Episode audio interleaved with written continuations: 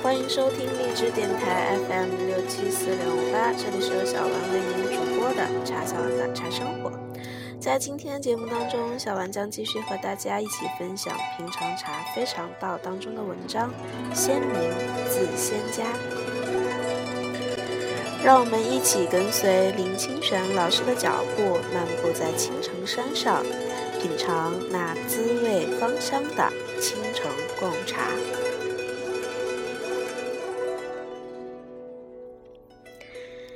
平常茶非常道，作者林清玄，播者茶小丸。先民自先家。上青城山之前，就知道青城山是中国道教的发源地，也就是道教徒心中的圣山。除此之外，也知道青城山有道家四绝：洞天如酒、白果炖鸡、青城泡菜、青城贡茶。四绝当中最吸引我的是青城贡茶，因为我们早已知道茶在佛教禅宗占有重要的地位，却不知道茶在道教所占的地位。道教的修行持重养生，在养生方面极有功效的茶，必然也为道士所重。关系究竟如何呢？青城贡茶自宋朝开始就进贡到皇宫给皇帝饮用，产量不多，极其珍贵。单以茶而言，必也有过人之处。青城山的茶到底好不好？这也是我很想探究的。果然，一到了青城山脚下，就有人卖茶。但看茶叶的形状，闻茶叶的香气，都不是上品。正迟疑间，一个年约十三四岁的少女拿了一罐玻璃罐装的茶叶跑来，说：“这是我们自家生产的茶叶，您要不要试一试？”我看茶叶还行，问他能不能试喝，他说不行，青城山卖茶都是不适合的。我决定买半斤茶，每两三十元，买回去再试。万万没想到，一出店门。门口围了一群人，个个都拿着自家生产的茶纠缠不休。我以没有买茶的心情，狼狈落荒而逃。卖茶的人虽然放了我，但卖假古董的、抬滑竿的，却始终有五六个人跟着我。虽然我一再表明我并没有任何买古董的打算，我爬青城山绝无问题，不用滑竿。那些人却置若罔闻，足足跟了我二十多分钟之久。就在这一段路上，我已经可以断言青城山很难有什么好茶了。心里虽这样想着，找茶的想法依然十分强烈。沿着阶梯，偶有农妇、村妇卖茶，用薄薄的塑料袋放置路边，看起来十分粗糙。忽然看到一个老农妇把茶放在箩篓里，茶叶较干净。另一个箩筐卖着现采的小黄瓜，我买了两条小黄瓜解渴，每条一元人民币。小黄瓜滋味鲜甜，在口中化为清气。我边吃小黄瓜边与农妇聊天，他说茶是自家种的，分为两种。一种是保持原味鲜度，只是干炒，并未揉搓；另一种是青城山的古法，在炒锅中翻滚抖散，到茶叶萎缩后，在岸上搓揉，再摊开冷却，以小文火烘焙，反复数次，所以颜色较黑，但遇到水还是会还原成绿色。听农夫的话，确实是内行的茶农。我蹲下来检视两种不同的茶叶，香气朴素醇厚，是好茶无疑。但好到什么程度，则要喝过才知道。我的茶是青城山最好的，农妇说。我向农妇买了两种茶，各一斤。他送给我一块苦丁茶砖。说常喝苦丁茶可以祛病解痛、清暑消热、除烦止渴，功效不输给茶。告辞茶农，我一口气登上了上清宫。看到宫门前有穿道士服的在卖茶的人，是青城山自售的茶，分为人工采制和机器采制两种。人工的二两五十元，机器的二两三十元。但不论人工或机器，包装都非常简陋。我买了人工采制的二两茶，心里想：从前的皇帝就是喝着这样的茶吗？小包里有一张简介，署名青城山道家茶厂。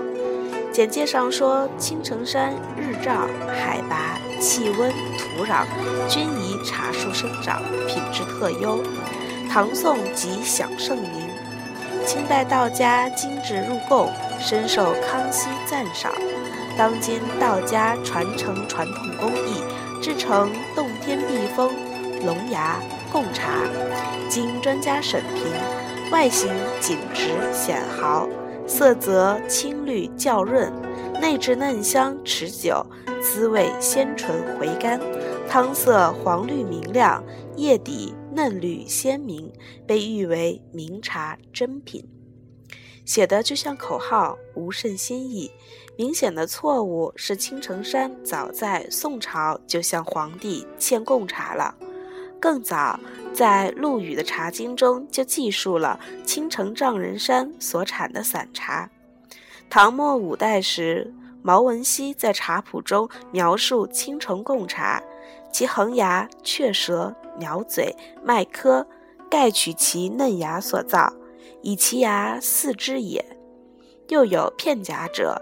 早春黄条，芽叶相抱，如片荚也；蝉翼者，其叶软薄，如蝉翼也。皆散茶之最上者。青城山是道教开山之地。东汉顺帝年间，张陵就在青城山传道，写出第一本道书的《太清玄元》。死后被封为天师，葬在青城山。青城山因此被称为祖庭。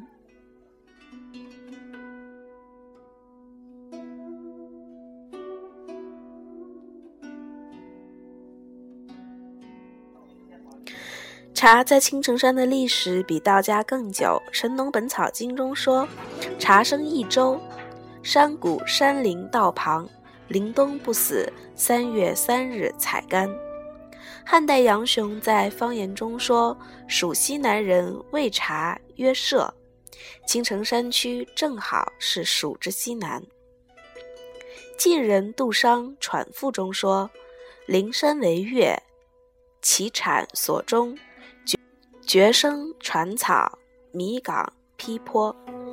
灵山即今岷山，古时将青城山归入其中。”可见青城山的茶和青城山的道是同其悠久的，道家制茶饮茶更是天经地义、密不可分。古代的贡茶也是由道庵和僧庙共同筹办。在青城山的酒泉庵中，还存有一块光绪年间的告示牌，牌文内有道庵二十余家，每家着派茶三斤，僧庙十三家。每家着派茶五斤，共计茶一百三十一斤，以备金泽的字样。青城山的道士与茶有着密切的关系，不是来自每年向皇帝纳贡茶，而是茶叶不仅是制生的产业，也是修行的良伴。梁朝著名道士陶弘景曾在杂录中说：“苦茶轻身换骨。”昔丹丘子黄山君服之。陶弘景是上清派的祖师，他的七传弟子杜光庭于唐僖宗时代到青城山，住在白云溪畔，潜心修道，著作甚丰。他就认为茶可以存思，可以养生。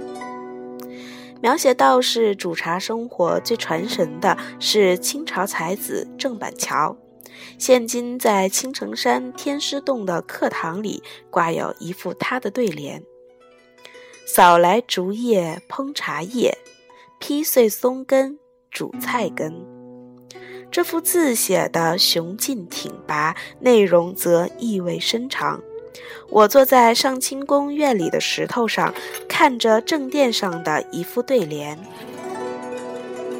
敏色象于清虚，道非常道，在天地之化有，名无可名。”正想象着，如果在青城山上喝杯青城贡茶，不知道是多么好的事。